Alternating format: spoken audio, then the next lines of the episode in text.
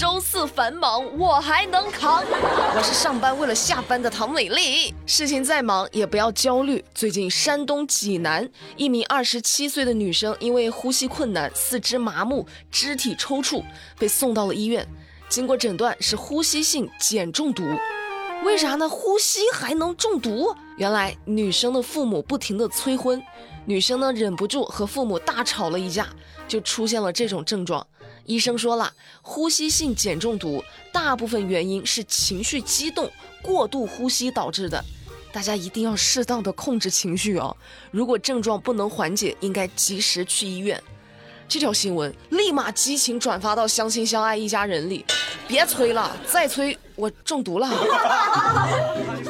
昨天的节目下面还有一位叫做大佬咸鱼说的听众给我留言，说美丽讲新闻的时候既能夸老板又能带货，太棒了。也不是我想夸，主要是不敢骂呀。你看下面这位小伙子就很勇敢。最近河北邯郸小张报警，说自己的手机被人偷了，而且小偷还用他的微信在工作群里辱骂领导。好家伙，这个小偷挺有意思啊，偷人钱财还准备搅黄人家工作。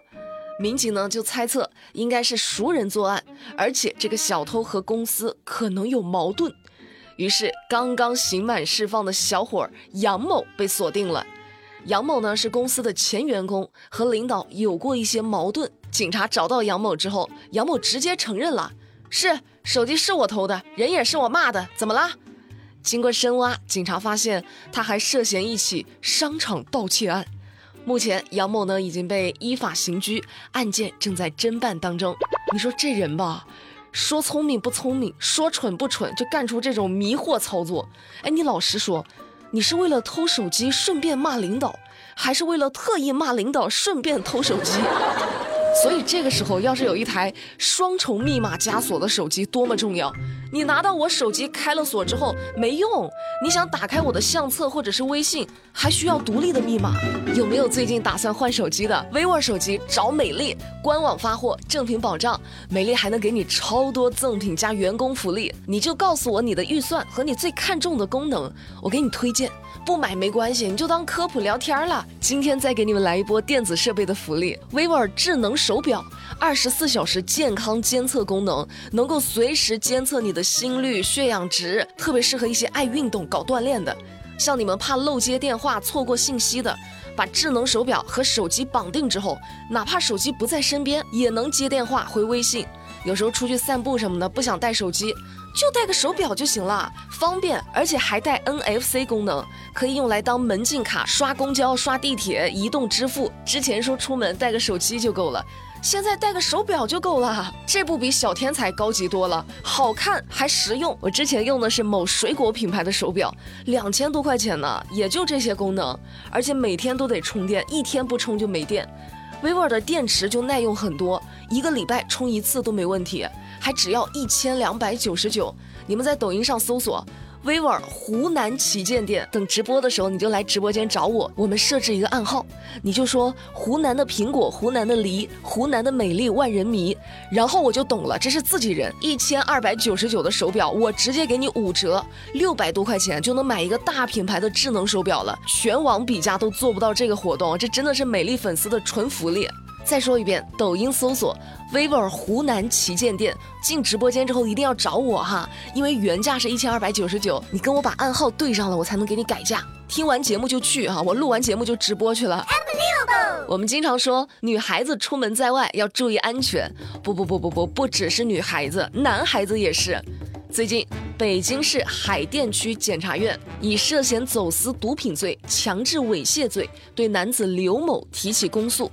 这个刘某呢，先是因为涉嫌走私毒品被抓获，警方审讯的时候发现他手机里有不少猥亵男性的视频。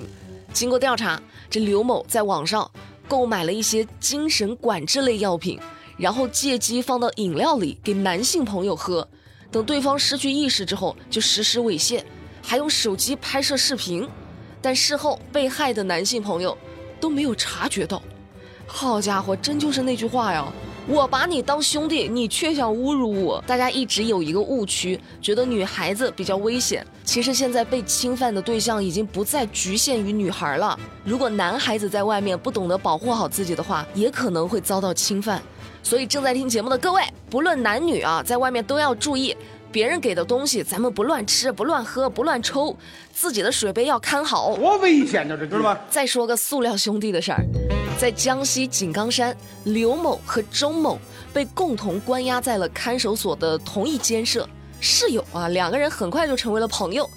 有一天，刘某呢不经意说出了自己父亲的电话号码，被周某记了下来。周某刑满释放后，联系上了刘某的父亲，冒充看守所的管教人员，以刘某欠伙食费为由，要求刘某的父亲转账三千块钱。刘某的父亲信以为真，当天就转账了。那不能饿着孩子呀，是不是？第二天，周某呢又打电话给刘某的父亲，说刘某急需资金，让他转账三千块钱。刘某的父亲起了疑心，但还是转了账，毕竟孩子在里边，他也不方便联系嘛。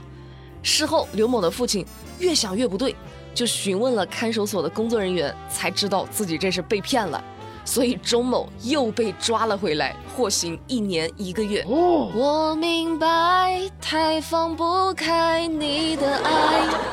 你对你的好朋友是真爱呀，你就是为了再找个理由进去陪兄弟是吧？一片苦心啊！再给大家科普两个最新的骗局啊，先是一个专门针对老人家的。最近，江苏盐城警方接到了一位老人的报警。说自己在医院门口的一个小巷子里被人骗了三百块钱。老人家在巷子里遇到一个自称卖草药的，拿出一袋宣称可以治高血压的龙须草。老人家呢就稀里糊涂的付了钱。回家一看，什么龙须草啊，就是茉莉花茶，就是茉莉花茶而已。民警经过调查，发现还有好多受害者都遇到了类似的情况，于是埋伏在医院门口。抓获了韦某为首的五人犯罪团伙，这个团伙以二十块钱一斤的价格买了一些茉莉花茶，再进行分装，通过在医院门口搭讪的方式，五十块钱一包卖给就医的老人。目前上当受骗的老人多达一百二十人，案值三万多块。去医院看病的老人家，他本来多少就有点小毛病不舒服，你还借着健康的名义对人家一顿忽悠。你缺不缺德呀？正在听节目的各位，这条新闻赶紧说给家里的老人听，你给老人家科普科普。接下来说的这个骗局，别说老人家了，年轻人也容易被骗呢。最近，江西南昌火车站派出所接到报案说，汪老爷子去火车站，在通过进站口的防疫检查点时，被一名身穿防护服的小年轻给拦住了。对方呢说要检查他的核酸报告，把汪老爷子的手机拿了过去，给自己转了一万七千多块钱。当时汪老爷子还没发现，回家之后被他儿子发现了。那很快，民警呢就抓获了犯罪嫌疑人胡某。胡某交代，他已经暗中观察核验防疫二维码的流程很久了，发现很多群众对异地的核验流程不熟悉，于是他就买了一套防护服。伪装成工作人员，骗取来往人员的信任，找机会就行动。这不怪老爷子，我要是碰上这事儿，我也容易上当啊。毕竟大家的潜意识里就认为说，穿着防护服的那不就是工作人员吗？而且你看防护服严严实实的，也看不清谁是谁。就算真正的工作人员擦肩而过，可能都认不出来的。所以不只是老年人，咱们年轻人听完之后也得多个心眼儿啊。什么乱七八糟的？今天早上，很多人看到热搜都兴奋了，房价跌了。哦，根据国家统计局发布的二零二二年六月份七十个大中城市商品住宅销售价格变动情况和历年同期数据对照发现，有三十四个城市的房价已经低于两年前的水平了，有二十七个城市的房价低于三年前了。另外，还有六个城市的房价已经跌回五年前了。比如说郑州，大家都兴奋了，是不是可以准备买房了？啊，也不是，你们兴奋完了之后再好好想想，很多城市五年前，也就是二零一七年的时候，房价是不是都挺高吧？不一定比现在更高呢。这就好比说美丽说的水平倒退了两年，可是两年前是我状态最好的巅峰时刻呀。你品，你细品。此时此刻心中有什么想法没？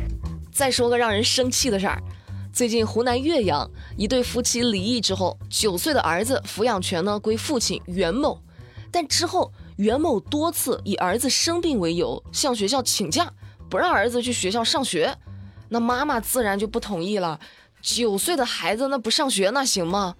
于是，母亲陈某就以袁某的种种行为损害孩子的身心健康发展、剥夺子女受教育的权利等，起诉到了法院，要求变更抚养权。法院呢认为陈某的诉讼符合法律规定，予以支持。